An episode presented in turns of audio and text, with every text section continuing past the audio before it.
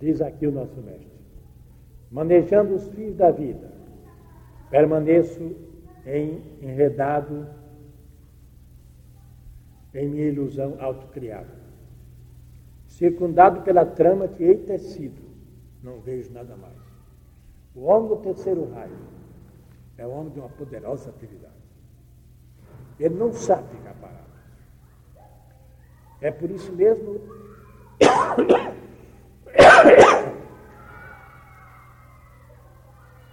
que ele vive circundado por um tecido mental que ele mesmo está criando a todo instante. É por isso que ele encontra grande dificuldade embora debaixo de todo esse poder. Continua o mestre. O amor à verdade deve prevalecer. Não o amor aos seus próprios pensamentos ou às suas ideias ou formas. Deve controlar o amor aos processos ordenados, não o amor à minha desenfreada atividade. Aqui é aquele caso que eu estava referindo há poucos instantes. O homem do terceiro raio é o homem quando você opina dentro dos seus serviços, dentro das suas atividades, dentro dos pensamentos, ele não aceita. Ele está enredado nessa trama que ele criou e ele não aceita. Ele ama, quer apenas os seus processos, processos ordenados, pensados, conectados, né? e nada mais. A palavra surge da alma e vai afora. Então, é a primeira explosão que ele encontra dentro de si, é a primeira dificuldade que ele não tem meio de se defender, é o primeiro estágio vibratório que o atinge em cheio, ele não tem com quem brigar. A palavra surge da alma e vai afora. Aquieta-te. Aprende a permanecer silencioso tranquilo e sem temor. Porque o homem do terceiro raio é o homem do temor. Ele faz tudo isso, mas está inquieto, terrivelmente inquieto se aquilo vai chegar no fim ou não vai, se vai cair da hora, etc.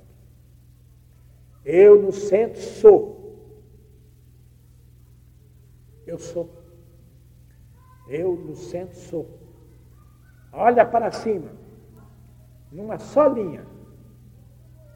E não alarga e não ao largo das muitas que há tecido no transcurso dos tempos. Estas linhas te mantêm prisioneiro. Mantém-te quieto. Não corra de um lado para outro. Não te deixes enganar pelas formas externas e por aquilo que desaparece. Por trás das formas encontra-se o tecedor que tece silenciosamente, que é a alma de Aqui vem o comentário. Esta quietude imposta produz o verdadeiro alinhamento. Você vê que o ser humano é auxiliado por todos os meios e formas para adquirir a sua autêntica liberdade. Se ele nunca praticou alinhamento, como é que faz esse alinhamento? Como é que faz?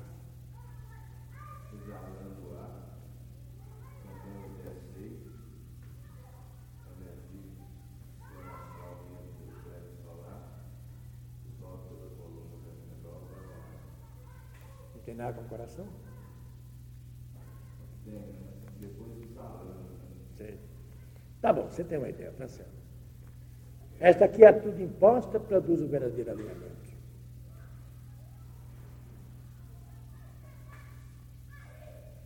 O aspiramento que pertence ao terceiro raio tem propensão a malgastar muita energia para perpetuar as formas ilusórias das quais continuamente se rodeia. Como pode alcançar sua meta se está incessantemente correndo daqui para ali, tecendo, manipulando, planejando e ajustando? Isso é a mesma coisa que o mestre deu aqui.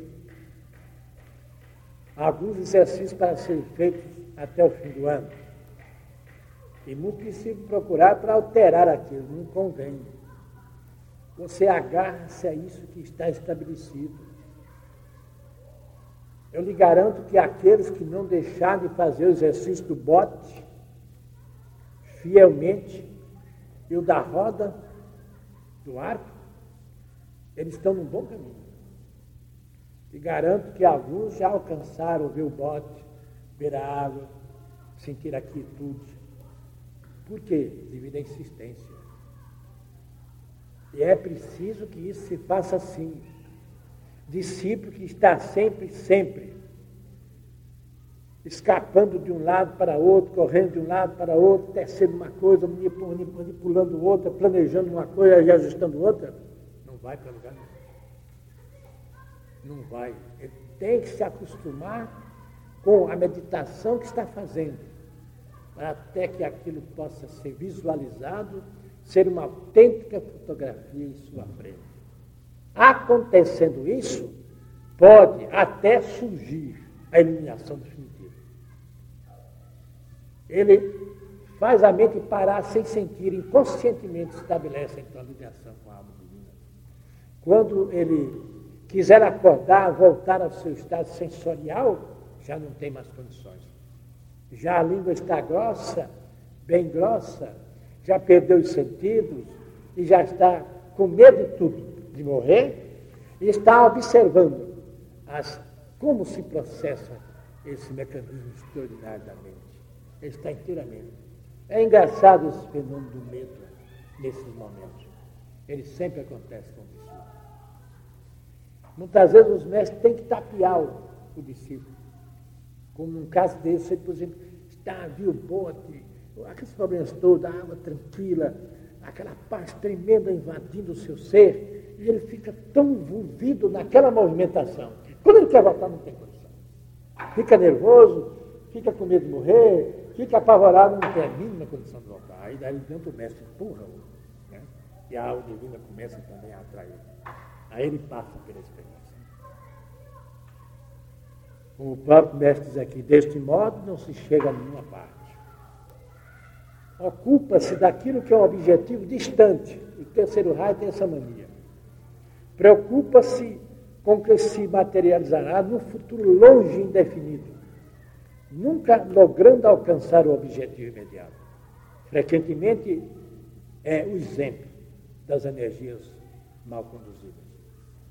Desce para o futuro, esquecendo que o pouco que há tecido é uma parte insignificante do grande todo e que o tempo pode intervir ou frustrar seus planos cuidadosamente preparados e os sonhos pelos devido à troca de circunstâncias. Portanto, seu resultado é incapacitado. A fim de contrabalançar essa situação, deve permanecer tranquilo no centro por algum tempo e deixar de tecer. Já não deve criar oportunidade para si mesmo, senão enfrentar as que se lhes apresentam, o que é algo diferente. Uma coisa é você procurar, outra coisa é um problema que surgiu dentro de você que você tem que resolver. Dedicando-se à necessidade que tem ante si, constituindo algo muito diferente, implicando uma psicologia muito distinta. Realizado isto, disposto a alcançar a divina ociosidade, desde o ponto de vista da atitude ilusória do terceiro raio, descobrirá de pronto que é alcançado o alinhamento. Este alinhamento produz, logicamente, uma crise que se caracteriza pelo seguinte: A. Um estado de profunda angústia. Aliás, estado de profunda angústia vive sempre presente em todas as oportunidades que nós damos um passo para frente. Quando o passo é avantajado, vem a angústia. Essa angústia se apresenta sob as mais variadas formas. Ora é saudade da família, ora é medo do que está por acontecer, aquela sofredidão extraordinária, às vezes, de querer crescer da noite para o dia, tudo isso são, são angústias. Um período de dificuldades e de verdadeira preocupação, pois surge em sua consciência a ideia da qual que é relativamente inútil. e que os seus tecidos e as suas manipulações são sempre algo muito abaixo daquilo que outros estão fazendo. B. Um estado que poderia definir-se como a determinação de manter-se no ser espiritual e compreender o significado do antigo aforismo dado frequentemente aos aspirantes que pertencem ao terceiro raio. Cessa teus afazeres. Não marches pelo sendeiro até que haja aprendido a arte de estar quieto. Enquanto diz, mexa-se, aqui diz, aquiete-se. Ao contrário. É estuda a aranha, irmão. Que não se enreda, não se enreda em sua própria teia como, como tu te enlaças hoje na tua. A aranha prepara, prepara tudo, mas fica. Nós fazemos diferente, vamos, vamos embrulhando. Quando nós queremos sair, não não sabemos. Então, eles dão exemplo. Eles aplicam a aranha sempre em várias direções. A mãe divina, por exemplo. A aranha é apresentada como divina mãe. Ela tira tudo dentro de si mesma e faz uma teia. Não vai buscar nada ninguém.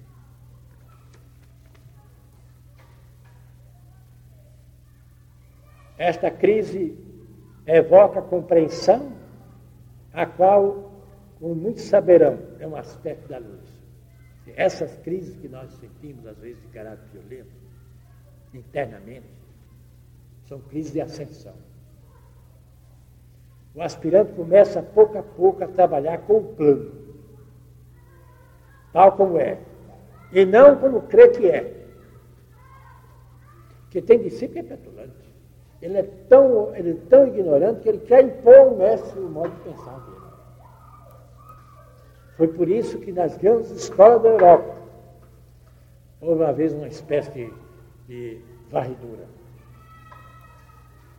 O mestre afastou, os mestres afastaram desses asnos todos aqueles que por algum motivo não estavam cumprindo as ordens da água. Foram afastados simultaneamente e dizendo mais, até a próxima, até a próxima ressurreição, ou então a terceira ou quarta ressurreição.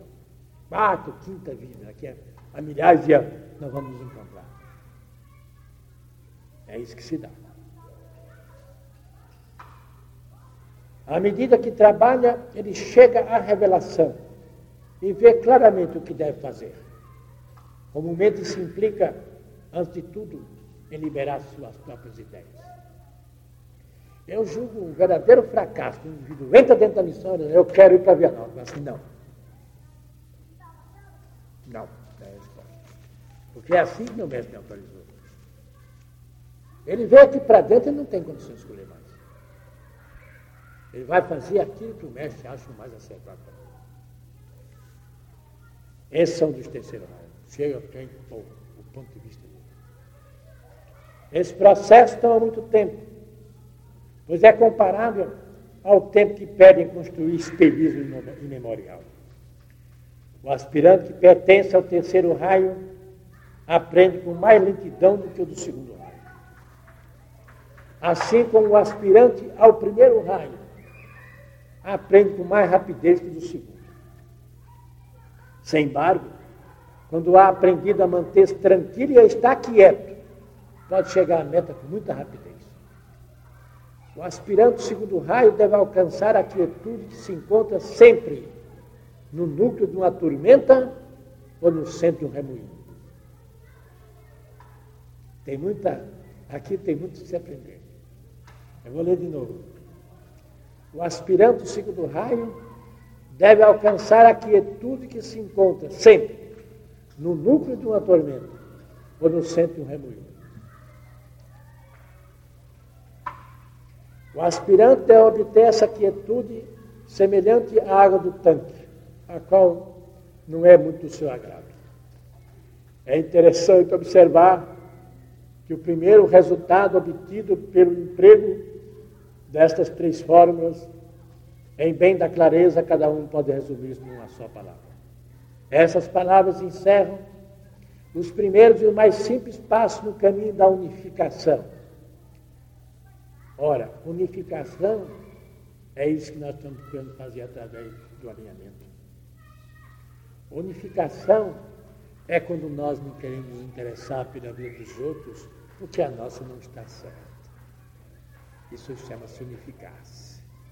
Quando nós começamos a querer resolver o problema dos outros, quando nós temos tantos problemas, só tem um título a ser colocado bem na lateral do sujeito: ignorante. É isso só, nada mais. Só isso. Porque ele não resolveu os deles, não se unificou e está apontando e lutando, mostrando defeito nos outros, ou até às vezes criticando. Inclui os aspectos mais simples da técnica necessária.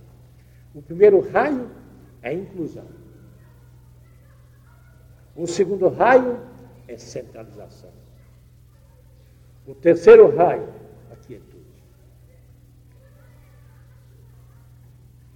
Então, a gente vê num trabalho do seu Gil, é o mestre está dizendo aqui, não sou eu não, que ele deve incluir dentro do seu trabalho a tudo e a todos, o que não é fácil. Mas é por não ser fácil que se ele conseguir, por exemplo, isto, realmente ele está ganhando muito mais do que aquilo que está dando. Enriqueceu-se, tornou-se milionário espiritual, enquanto que os outros não estão engatinhando. Muitas vezes, dentro de uma inclusão dessa, de um trabalho inclusivo, nós parecemos para o mundo que estamos perdendo, quando realmente nós estamos cada vez mais ganhando. É dando que recebemos, dizia o Francisco de Assis. E é isso mesmo. Segundo, no segundo raio, nós temos a centralização, que é justamente o aspecto amor, que é justamente os raios que saem centralizados para produzirem aqueles efeitos espirituais maravilhosos, em que damos aos outros tudo aquilo que realmente ele está precisando, desde a saúde física à saúde espiritual. Damos a essa pessoa aquele bem-estar físico de que às vezes ele carece para o próprio desenvolvimento da sua vida normal. É por isso que é centralizadora. E por ser centralizadora, não importa a vida dos outros. Não se compara aos outros. Está sempre surgindo das brumas do passado, na beleza de uma luz, na resplandecência daquilo que é, essa pessoa é realmente, que é o anjo solar, a beleza da luz solar, o perfume de todas as flores reunidas na natureza. E mais ainda, essa magia, o som do homem em si mesmo, quando estamos nesse estado. Terceiro raio já foi analisado como quietude. O que antecede será suficiente para definir as técnicas de integração dos três raios maiores. Agora, nos ocuparemos das fórmulas que encerram as técnicas de integração para os que pertencem aos quatro raios menores e observaremos das possibilidades que esses possam apresentar. Observe bem que nós estamos falando de um assunto para o ano 2000 ainda. Para daqui ainda a 25 anos iniciar-se. Nós já estamos iniciando. É isso que eu quero recalcar bem, para ficar bem definido o nosso ponto de vista. Que nós estamos procurando estudar, desvendar, penetrar, incluir, centralizar e ter a quietude do silêncio. Num assunto que vai ser ainda objeto é, de estudos e observações ainda daqui a muitos anos. Nós precisamos disto, porque nesse caminho que vamos, em que estamos estabelecidos, sem nenhuma dúvida, Dentro de mais dois ou três anos, estamos manejando essas forças. E cada um no seu, no seu posto, cada um no seu setor de trabalho, cada um dentro daquelas expansões de consciência que os raios oferecem, cada um vai servir de instrumento da Divina Mãe para milhares e milhares de pessoas. Recalqueremos a respeito de cada uma, nas mesmas cinco etapas da técnica que estudamos: alinhamento, crises de evocação que vão surgir. Nós vamos agora entrar novamente naquilo que chamamos a lua, a lua cheia. Se houver um comportamento moral que esteja à altura dos princípios que estão sendo apresentados, se houver esse esforço, inegavelmente vamos ganhar muito. Alinhamento estamos fazendo. Crise de evocação vai surgir. Luz já existe bastante. Revelação a toda hora está surgindo. Falta o que chamamos de integração. Devemos ter em conta que o alinhamento que estamos tratando corresponde a uma forma de expressão e isto alcança-se mediante a disciplina, meditação e serviço. O constitui uma trilogia, sempre três, que nós já apresentamos aqui, já discutimos e hoje já sabemos realmente o que representa o três. Todos nós sabemos. Estas técnicas de integração referem-se, contudo, ao estabelecimento de uma continuidade de consciência dentro das formas alinhadas. Não adianta hoje estamos sermos um santo e amanhã um demônio. A continuação desse estado de consciência na forma em que estamos é que é importante. Estas são revelações que nós temos de estar constantemente acordados para observá-las. É nessa observação constante que vamos subindo os degraus. Não como gostaríamos, imprevidentemente subindo dez degraus de cada vez, mas um por um, na experiência de cada dia, observando a si mesmo atentamente, cada vez mais juntando, amealhando conhecimento e observando-se para saber se o conhecimento que está chegando a você através daquilo que nós chamamos a inconsciência, que é essa extraordinária força que está desde o cume aos abismos. Nós temos que observar isso para transformar todo esse conhecimento numa constante aplicação em favor de todos. Portanto, nesses casos, começaremos com alinhamento porém não terminaremos isso. Foi o que já se fez. Foi o que o mestre adiantou para todos. Adiantou o famoso exercício do alinhamento. E eu espero que todos estejam fazendo esse exercício com carinho e com amor, para poder então, com, essas, com esses movimentos que estamos fazendo, com esse trabalho que não só agora mais o mestre, mas outros mestres estão em plena atividade, porque nós vamos ter realmente uma definição. Logo depois da passagem do mestre Ramakrishna, vamos ter a nossa definição, e é preciso que a gente esteja dentro daquela condição para a continuação desses trabalhos, desses estudos e dessa integração. Precisamos muito. Estamos constantemente observando o mundo quando nós pensamos que os nossos casos são casos excepcionais, a gente vê constantemente no mundo aquilo que se faz lá fora. Um indivíduo jovem se viu na guerra, dois anos, voltou da guerra, do front ferido, e viu um dos seus melhores amigos morrer estraçalhado. E viu também. E começou a pensar. Quando ele via centenas de corpos amontoados, centenas de corpos, ele olhava aquilo tudo e já aquilo não lhe causava nenhuma impressão, pelo fato de ver todo dia 100, 200 corpos, um em cima do outro, tudo amontoado, para queimar, porque não dá tempo mais nem de enterrar, sacudir aqueles montes de gasolina e toca fogo.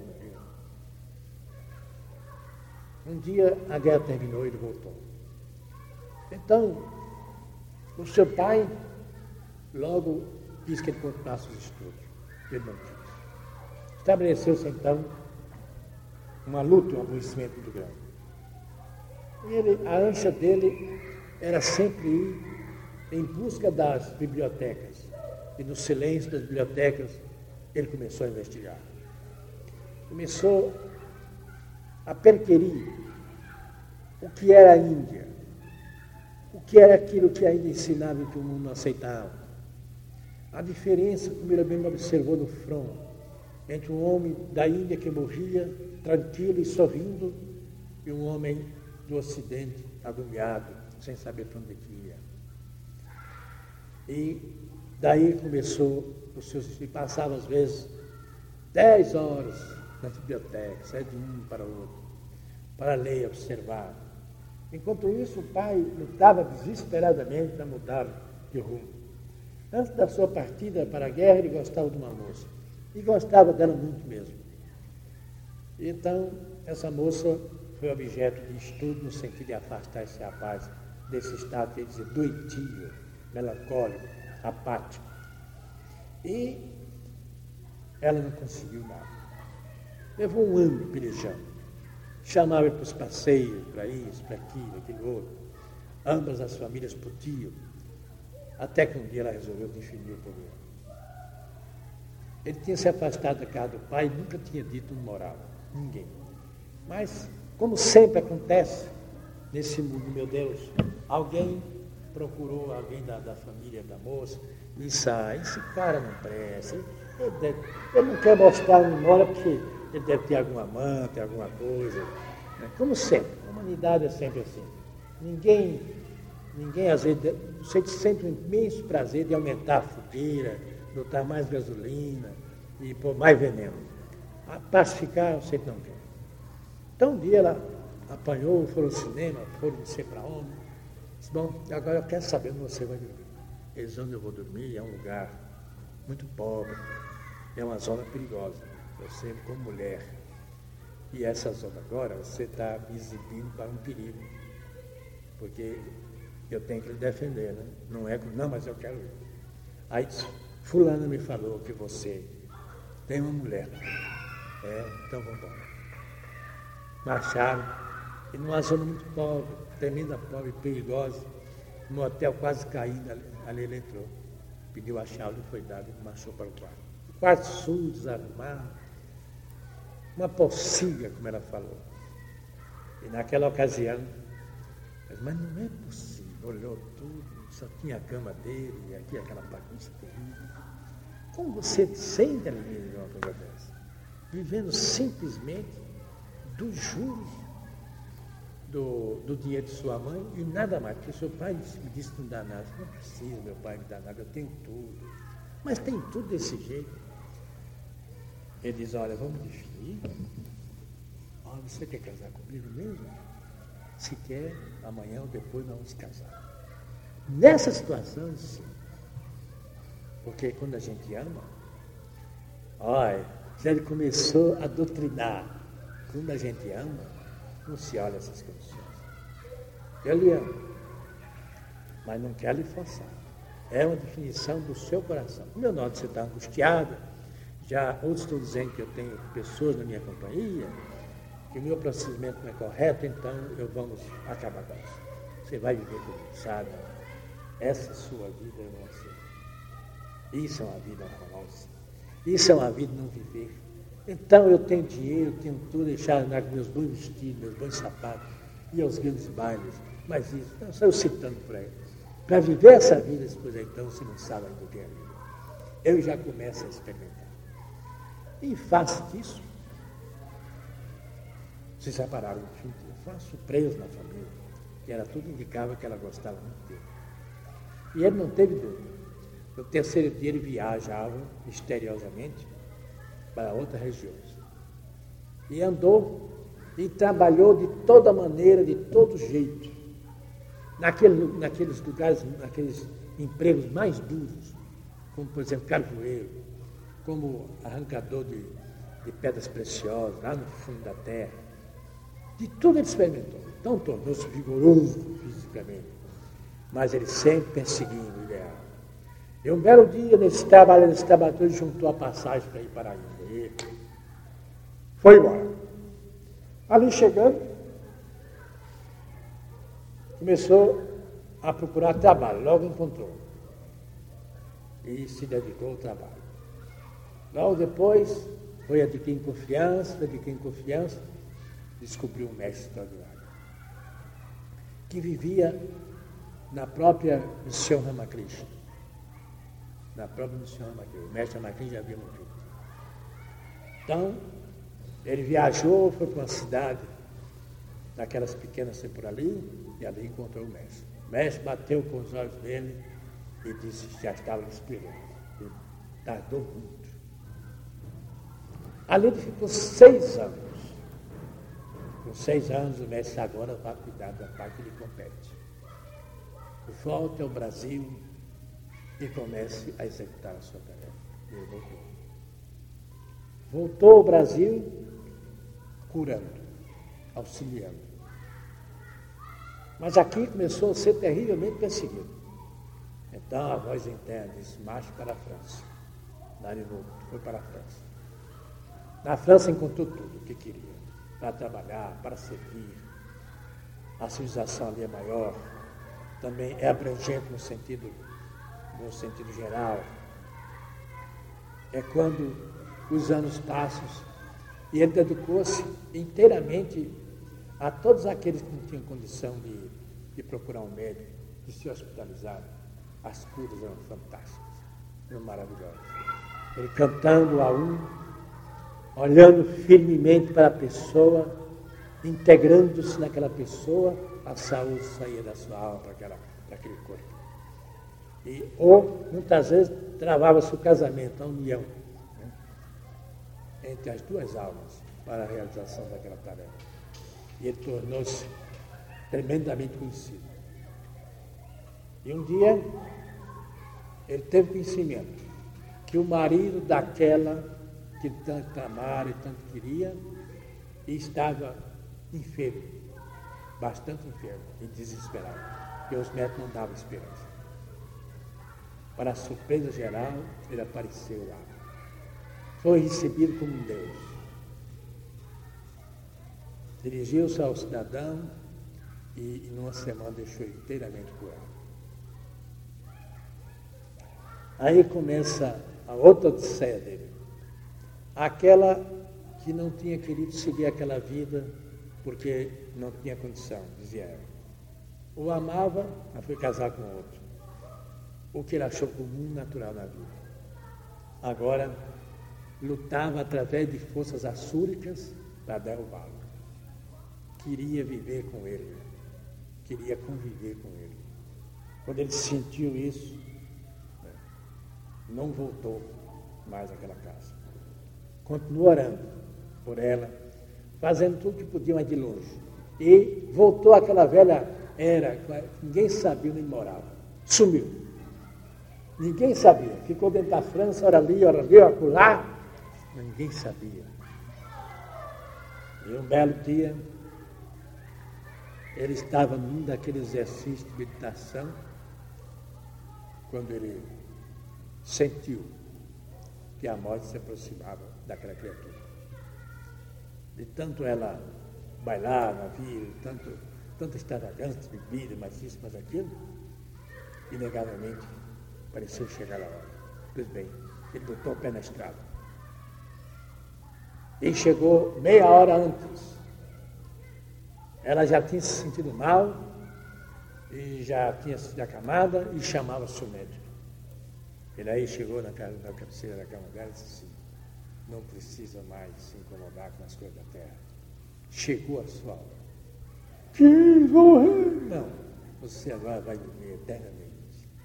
Agora você vai viver eternamente. Se tem alguma coisa para dizer, tem alguma coisa para fazer. Está no momento. Ela foi. Eu lhe amei sempre, só nunca tive coragem de seguir esse caminho. Por isso, durante todo esse tempo em que tenho três filhos, etc., etc., eu me senti sempre profundamente infeliz.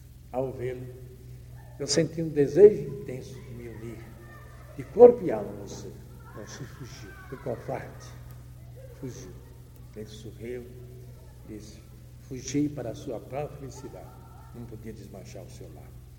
E nem podia, a esta altura, dizer que iria lhe amar. Eu lhe amava naquela época. Continuo lhe amando, mas sobre outro aspecto. Naquela, naquela época havia dois aspectos. Você trouxe uma missão que não pude cumprir. Olha, você trouxe uma missão que não pôde cumprir. Mas eu, apesar da riqueza, apesar de todas as lutas da família, eu estou cumprindo a minha. E agora lhe digo, eu em nome de Deus, de Brahman, eu em nome de Brahman, atraio para mim todo o seu cargo, vou cumprir na terra e você parte livre. Ela morreu. E daí diante, a história de só que ele passou não foi brincadeira. Sofrendo muito. Carpino o karma dela e dele. Não sofre nessa natureza. Isso é que está, nisso tudo é que está a beleza da espiritualidade. Isso é que chama renúncia. É isso que chama-se renúncia. Isso é que chama-se renúncia. É que ele tinha aquela condição e atirou-se corajosamente, aceitou o cargo dela. E por isso mesmo que a tempestade vieram em de todas as maneiras, todos, todos os modos. É amigos. Agora vamos fazer o nosso canto. Em... Pode. Estou cansado, mas pode. Então, assim, o, o exercício que eu estou fazendo, eu não estou fazendo um exercício de voz, estou fazendo outro exercício. Será que. Você não está fazendo exercício aqui? Exercício de jardim. Porque você falou assim, escolhesse um exercício que é só um exercício, né? Então, eu, eu me agradei Tem que ser um só. Você não se esqueça daquele exemplo daquela mulher analfabeta que convivia com Ramakrishna.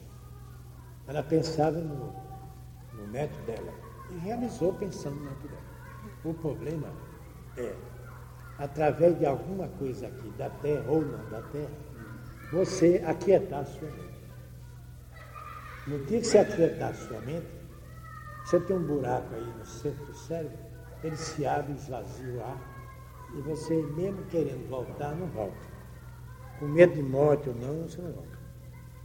Você vai realizar a tarefa que ele quer.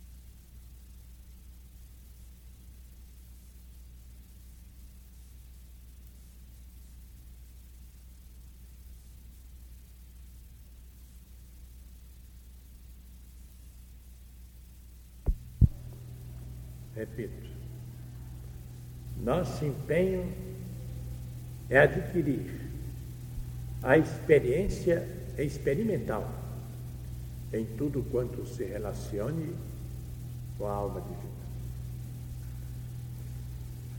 Nós encontramos auxílios que bem poderíamos classificá-los como tesouros maravilhosos do Espírito. Aquilo que nós encontramos de Krishna, tudo quanto se refere a Krishna, refere-se a. De Krishna, como todos nós temos conhecimento, ele mais tarde havia de se apresentar como Ramakrishna. Daí a tendência de nossa escola, nesse marcha, marcha, na busca de encontrar essas revelações que nos darão a autêntica liberdade de viver. Enquanto isso não surgir em nossa existência terrestre, por mais que a nossa imaginação queira criar, nós somos escravos e estamos presos às circunstâncias que nos envolvem. Há um outro ser extraordinário, que é Jasua Ben Pandira. Jesus, como é conhecido. Tudo quanto se refere à vida desse ser é realmente extraordinário. Uma alma divina caminhando sobre a terra, seus atos, atitudes. Tudo tem uma lógica extraordinária, uma demonstração patente do que é o ser que está realmente dominado, entranhado pela alma divina fenômeno de toda espécie, sem tomar nenhum conhecimento daquilo. Afora os testemunhos deixou para todos, como realmente uma porta de libertação, uma chave que ele entregou à humanidade para que ela pudesse adquirir a sua liberdade.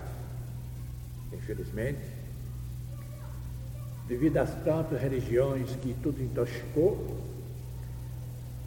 Jesus, com seus ensinamentos, não pôde realizar o grande sonho da liberação da humanidade. Nós temos também outro grande vidente, extraordinário ser, uma dessas almas que vem de muito longe para passar pela Terra como se fosse um meteoro, e deixasse na beleza da sua luz aqueles caminhos maravilhosos através dos quais podemos realmente sentir a beleza de viver. Patanjali. Patanjali, há 11 mil anos, deixou no seio da unidade só não adquirir a libertação do espírito não quer. E se seguir aquilo ali corretamente, não há dúvida que libertou.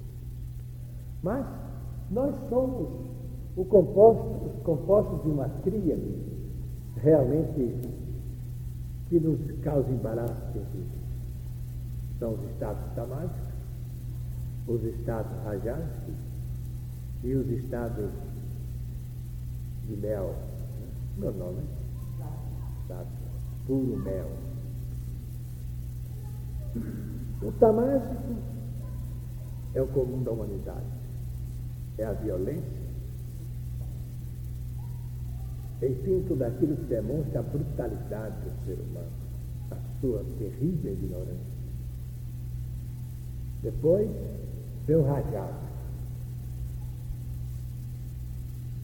Tem alguns atenuantes, mas devido à própria ganância e muitas vezes, como nós somos enrolados por maior terrível, essa guna também ocasiona uma cena extraordinária. Então começa um jogo da natureza superior, onde nós somos partícipes de três aspectos de gunas Ora somos violentos, ora não somos violentos, ora somos uma atividade extraordinária, vamos dedicar de ora nossa atividade é, é terrivelmente egoísta, tem muita atividade. Temos momentos estátua, aqueles momentos de estátua que nos sacodem. Então, abre uma perspectiva maravilhosa para cada um de nós. É um namoro que estabelecemos com o mais alto, uma ânsia de continuar aquele estado de ligação com aquilo que desfrutamos. Queremos sempre, na nossa, ainda na nossa ignorância, muitas vezes, repetir aquilo que nós vivemos por um instante. Isso não é possível. Quando essa repetição surgir, então tenham cuidado. Não está a coisa bem encaminhada.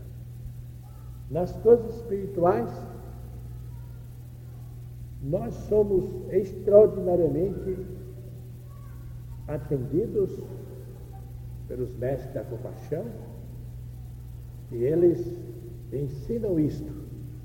Por conseguinte, nós vamos fazer qualquer espécie de meditação que é a chave com que vamos fazer a nossa mente aquietar, porque sem essa aquietação manásica, nós não vamos nunca encontrar a alma. É preciso que se aquiete. E essa aquietação pode ser produzida, como em tudo na vida, através de um triângulo, em três aspectos, em três formas, em três modos.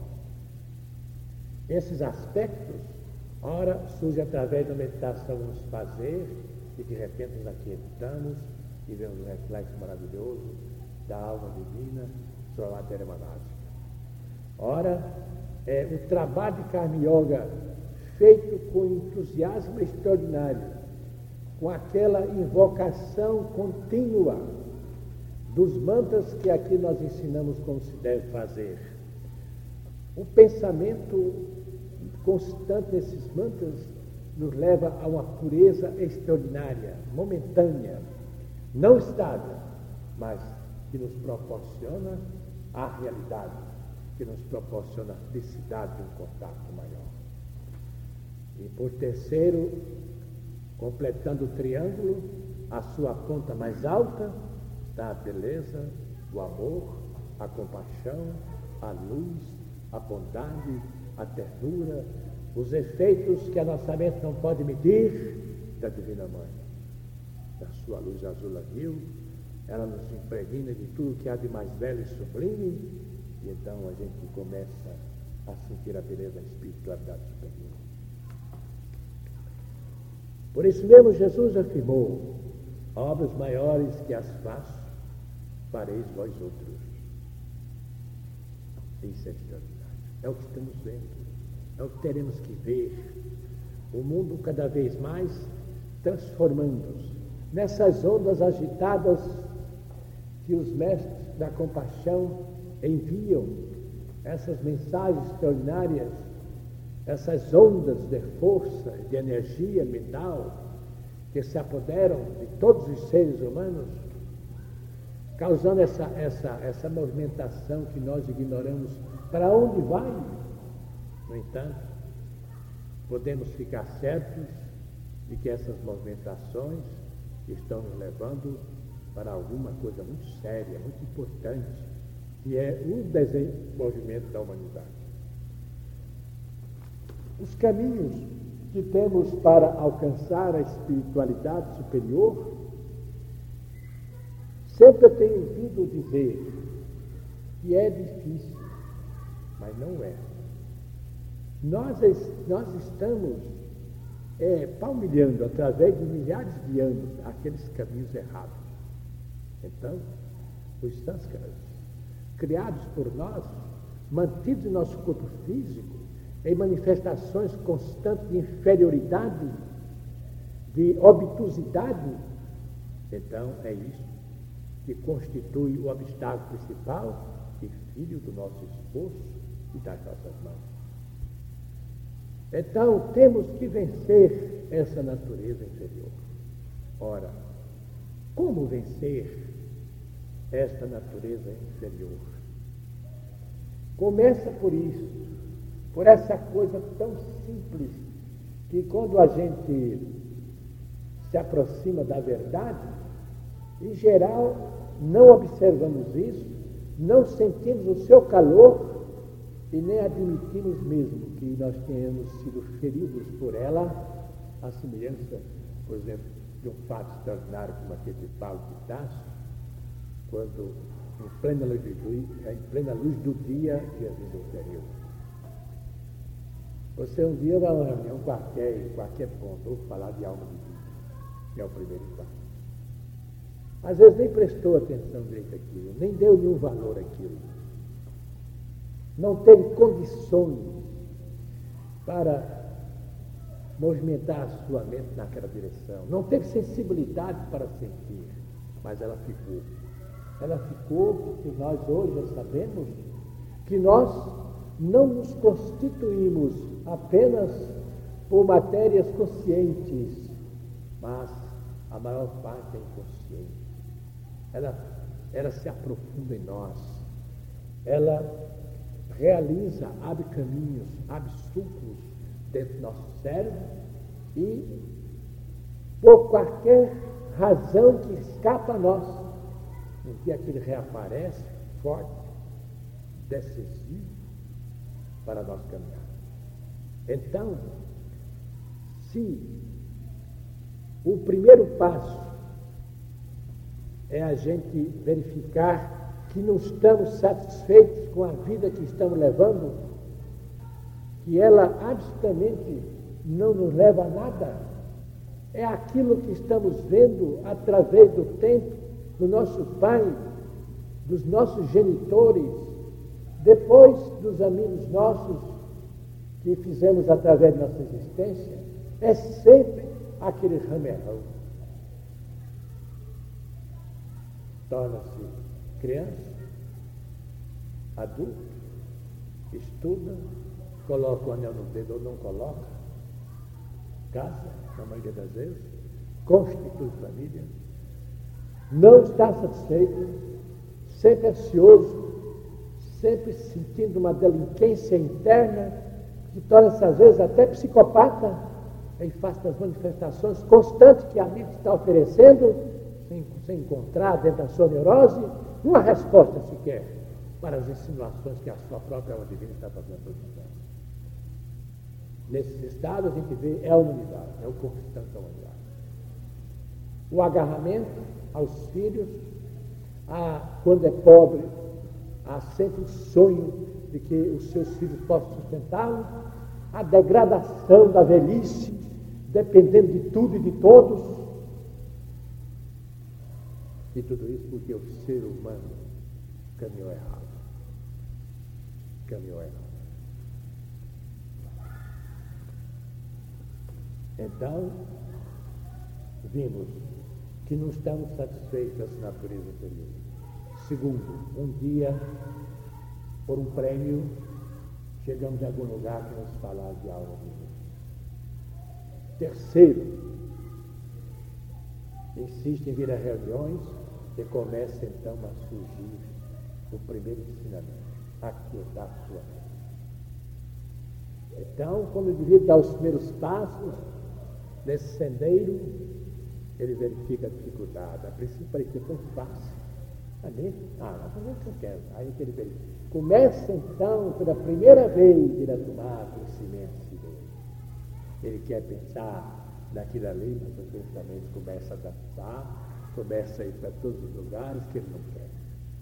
Ele estava lutando. E o que é pior, não aprendeu ainda a usar. Trava a luta, quer pensar naquilo, tem que ser naquilo. Começa a violentar a si mesmo. Não é também um caminho bom, como nunca foi, nem é, nem será o caminho da violência. Então, o que vamos fazer é simplesmente isso nós cruzamos as pernas ou qualquer outra posição que estejamos com a espinha erecta, com a coluna vertebral na perfeita posição, até que um dia possa vir a manifestar-se corpo físico, é, lá para a era de 2300, com duas espinhas, teremos duas colunas vertebrais.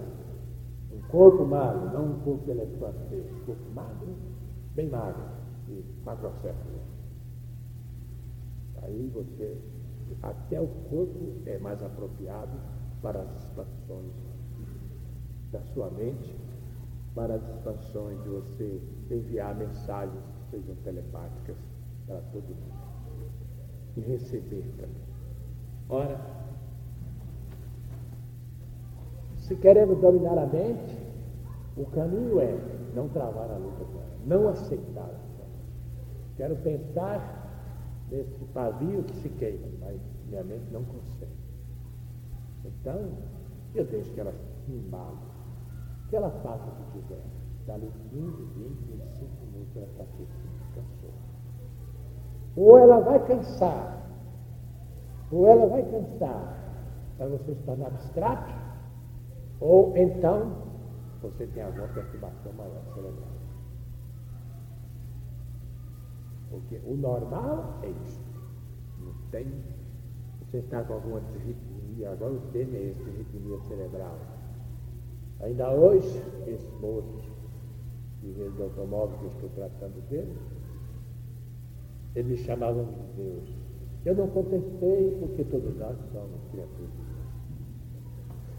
Não vou contestar uma coisa dessa. Todos nós somos de Deus mesmo. É um homem de Deus. Eu ontem, o homem que só dormia à custa de medicamentos terríveis, e com pouco tempo acaba físico, rins, enfim, os centros de força do ser humano, os famosos chakras, eles entram em desagonia, em choque, e o ser humano então bateu.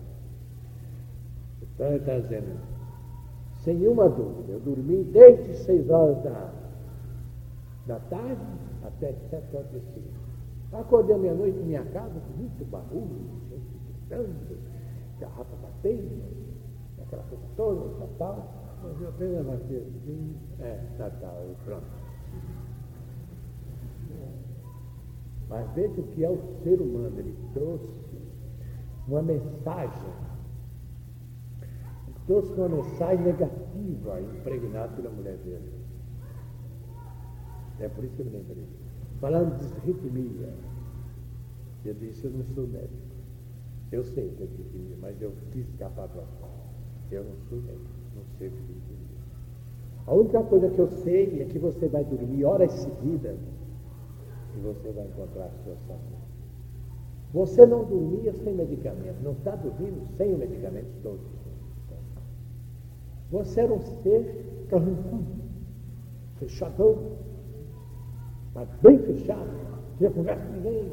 Esse é o estado normal. Não é que você não quisesse, não tinha condição. Então, acabou, você não tem condição, não tem condição. Temos que compreender isso. Você hoje é um ser aberto, conversa com todo mundo. Acho que o vira dizer lá que é um bonito agora. Controu Deus, ele diz, controu Deus. Pois bem. E hoje eu tive um pleno domínio sobre ele. Acabei de dominá-lo totalmente.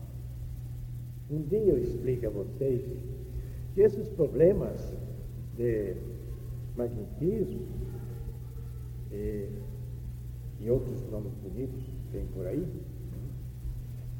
isso não é apenas uma fraqueza do indivíduo. Não. Isso são problemas muito sérios que precisam de ser estudados, analisados, compreendidos. E só quem pode fazer esse estudo somos nós. E por que nós? Nós, eu digo nós, aqueles que se dedicam aos problemas da ciência espiritual. Porque nós acreditamos na, na existência da alma divina, nós acreditamos na existência do veículo que está entre a alma divina e o corpo físico. Os médicos não acreditam. Isso não acreditam, não tem nada a discutir.